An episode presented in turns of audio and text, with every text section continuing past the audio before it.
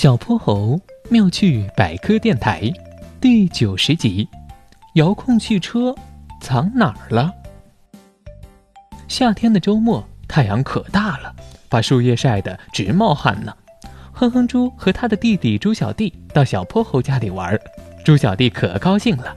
他一进小泼猴哥哥的家，就东瞅瞅西看看，一切都那么新奇。当他看到角落里那辆帅气的遥控小汽车，两只眼睛顿时放了光。哥哥，哥哥，小汽车给我玩一下好不好？猪小弟充满期待的看着小泼猴。当然可以，你玩吧。小泼猴大方的说。太棒了！于是猪小弟坐在沙发上，操作着遥控手柄，玩具汽车在家里呜呜乱跑。一会儿钻到床底下，一会儿撞上椅子腿，可是玩具车突然钻到了沙发底下。猪小弟坐在沙发上，无论怎样按遥控手柄，汽车都没有动静。哼哼，猪哥哥，我是不是把遥控汽车弄坏了？嗯嗯嗯，坏掉了。哼哼猪弯下腰，对准沙发底下的玩具汽车按了一下遥控手柄。这不是还好好的吗？咦，嗯，可是刚刚明明就坏了呀！猪小弟拿过遥控手柄，左看右看，又按了几下，发现确实没什么问题，是沙发把玩具车和遥控手柄之间的红外线挡住了。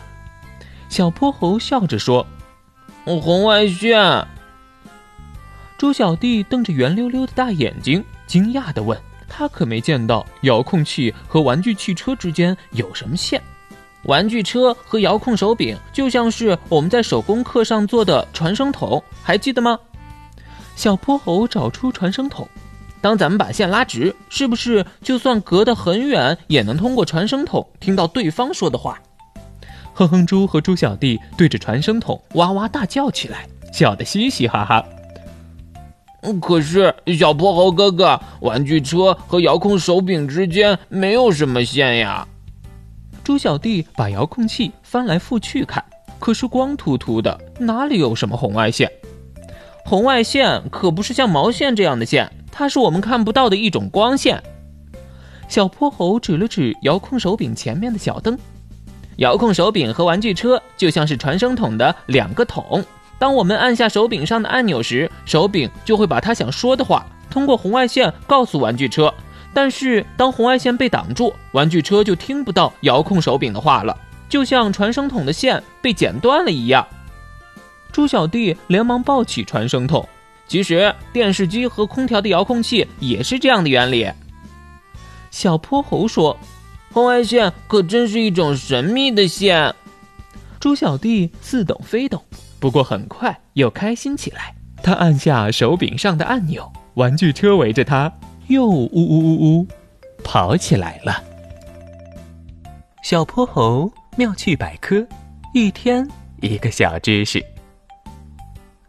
如果你喜欢小泼猴，想和我成为好朋友，一定记得点击订阅哦。同时，非常欢迎大家在节目下方留言，把心中的大问题、小问题告诉小泼猴，我们会从中挑出好玩有趣的来做解答和分享。被挑中问题的小朋友还会有一件小礼物送给你哟。